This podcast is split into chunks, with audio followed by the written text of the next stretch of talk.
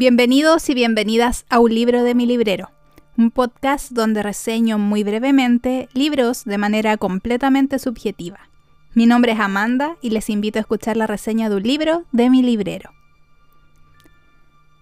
Hay muchas cosas buenas de estar en un club de lectura. Puedes conversar de libros cuando no te rodeas generalmente de muchos lectores. Conoces personas que terminan siendo tus amigas y lo mejor, lees cosas que no sueles escoger por iniciativa propia, pero que te terminan encantando. En este episodio hablaré de uno de los libros que no pensaba leer, que sí conocía, y forma parte de una serie de libros en la que había leído el segundo publicado, El dragón rojo de Thomas Harris. Esta es la primera novela publicada donde sale el famosísimo Dr. Hannibal Lecter, y que además precede a El silencio de los corderos o El silencio de los inocentes, del que hay episodio en el podcast en la primera temporada, cuando aún no me atrevía a hablar tranquilamente y tenía un micrófono pero muy minúsculo. en fin, Thomas Harris tiene una serie de libros muy populares que han sido llevados al cine exitosamente yo no disfruto mucho de las películas de ese estilo, no son como mis películas favoritas, pero El Dragón Rojo y El Silencio de los Corderos la he visto muchísimas, muchísimas veces, de verdad. Aún así, no pensaba leer El Dragón Rojo porque consideraba que podía ser un poco morboso para mi gusto. Y sí, la verdad es que tiene algo de eso, pero aún así está escrito de una manera que se vuelve fácilmente adictivo y atrapante. Entonces, esta es la ventaja de haber estado en un club de lectura, porque no lo hubiera leído, pero lo leí y me atrapó completamente.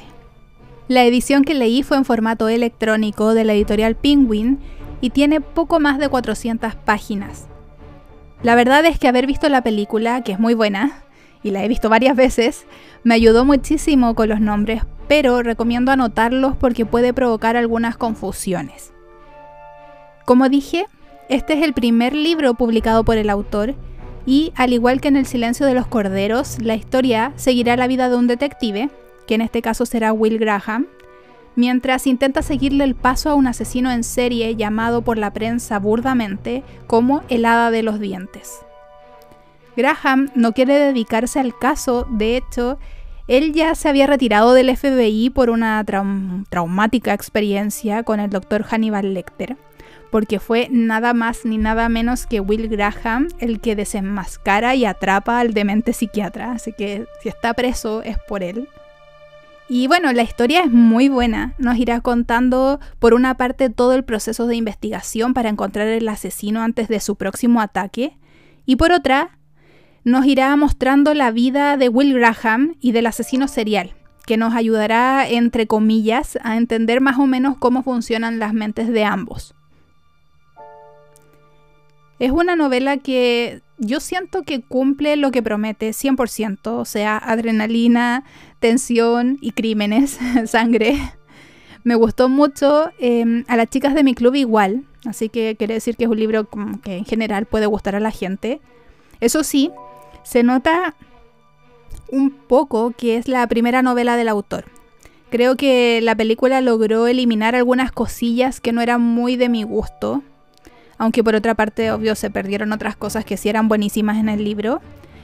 Pero los actores siento yo que lograron absorber muy bien los papeles. Me encanta eso cuando uno logra leer un libro, ya vio la película o la ve después y se da cuenta de que los actores hicieron un gran trabajo y son cosas que quizás no hubiese apreciado tanto si no hubiese leído el libro. Entonces, no sé, me alegro.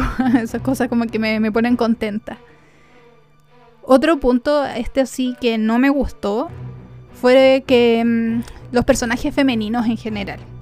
Eso lo discutimos en mi club, en nuestra reunión del libro, y estábamos casi todas de acuerdo, que se notaba mucho que eran como personajes muy ficticios, como robóticos, pero no sé, siento que es un detalle, porque es una buena primera novela. Así que si les gustan este tipo de obras, esta no los va a decepcionar. Puede asustar un poco que tenga más de 400 páginas, pero a pesar de estar cargada de crímenes violentos, es de una lectura muy fluida. como irónico, pero la verdad es que se lee súper fácil y tiene un ritmo interesante, es muy agradable de leer.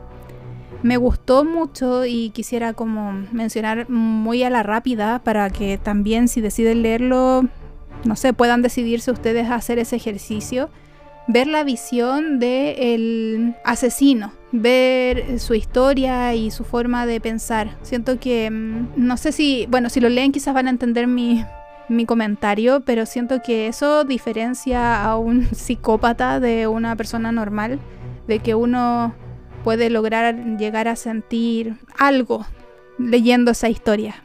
Si ya vieron la película como yo, tampoco hay gran problema, creo que se complementa muy bien. Y como siempre el libro aportará aspectos que la película no puede transmitir y hay pequeñas cosas que difieren, por lo tanto aportan nueva información, no es como que sabemos todo lo que pasará. De esta manera me despido, les agradezco mucho por haberme escuchado. Si les gusta el thriller, la novela negra, lean el libro, es interesante. Y como siempre les recuerdo que tendrán un episodio semana por medio. Nos reencontramos en la siguiente reseña de un libro de mi librero. Hasta la próxima.